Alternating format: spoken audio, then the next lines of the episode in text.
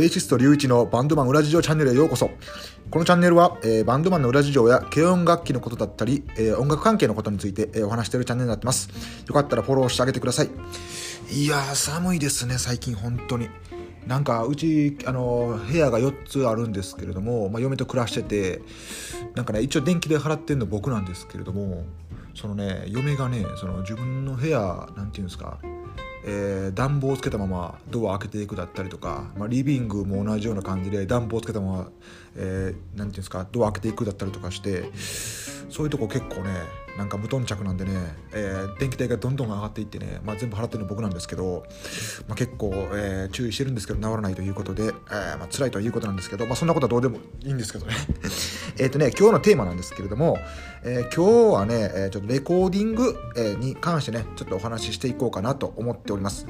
えー、結構ねそのレコーディングしたことない人、まあ、例えばコピーバンドだったり、えー、してる方ですねまあ別にオリジナル曲も作ってないしレコーディングする必要ないという方に、えー向けてっていうことでもないんですけれども、まあ、レコーディングって結構敷居高いかなっていうイメージがあって、まあ、ちょっとお話していきたいんですけれども、レコーディングってね、全然敷居が高いもんじゃないんですね、今、世の中。あの、今、いつやろな、僕は、が10年ぐらい前かな、10年、10数年ぐらい前はね、なんかレコーディングっていうとね、なかなかその、すごいお金かかるんちゃうかとか、なんかそんなんすんのプロだけやろみたいなイメージあったんですけれども、最近はね、結構誰でもできるというか、その別にあの楽器が上手い下手関係なしに、結構いろんな方がレコーディングして、オリジナル曲を、えー、その CD とか、まあ、そのね、音源ですね、形に残してるということができるんですけれども、えー、費用もね、そんな重ならないんですよ。えー、どれぐらいやろな、まあ、ほんまいいところすごい高いところでも、えー、67時間ぐらいで何ぼやろ5万とかかな。多分安いとこやと思う1万切るんちゃうかな。結構かなり安い。1万ぐらい。1万あったらできるっていう。感じなんですけれども、このね、レコーディング、えー、もしする機会があれば、ちょっとね、えー、これだけ覚えてもらいたいんですけれども、やっぱりね、あの、しっかり音源を残すっていうことなんで、かなりね、練習していった方がいいです、ぶっちゃけ。本当に。これもうみんなね、あの、レコーディング中に後悔してる人めっちゃ多いんですよ。あの、レコーディングしてる最中に、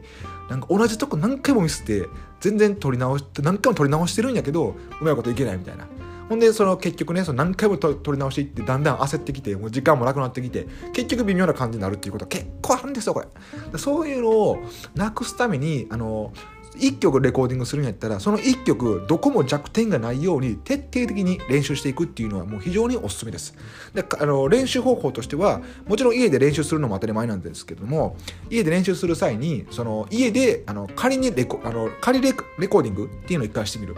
例えば、えー、今で言うと簡単にレコーディングできる機械で言うと、まあ、ガレージバンドですね、まあ、iPhone に入っている付属のアプリでもあると思うんですけれども、まあ、このガレージバンドは、えー、iPhone でもありますしあとは MacBook にも、えー、付属についてるのでこれを利用してあのレコーディングの練習をする。レコーディングの練習は家でレコーディングするっていう感じですね。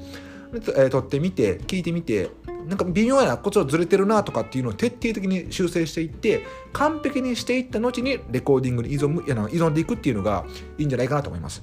あの完璧にしていってもあの100点満点で仕上げていったいざハイレコーディングってなってもねなんかねやっぱ、まあ、気負いというか緊張というか若干ねあの能力値下がるんですよ。まあ90点80点。まあそのね緊張 C の方だったりとかするとまあ60点とかなったりするんで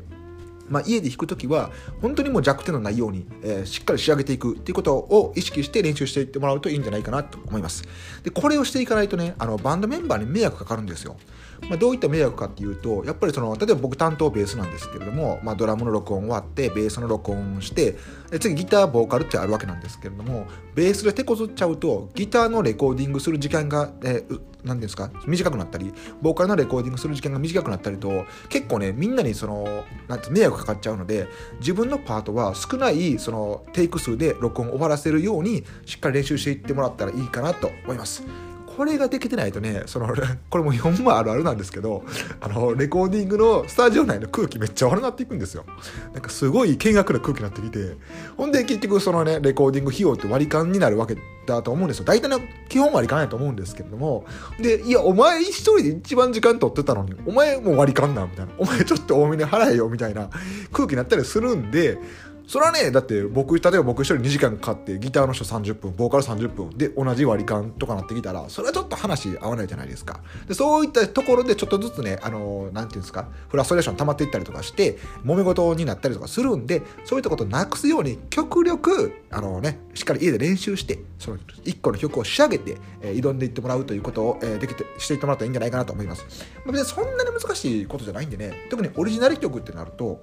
まあ当たり前なんですけど、自分で作ったフレーズじゃないですか。自分で作ったフレーズなんで、そんなにね、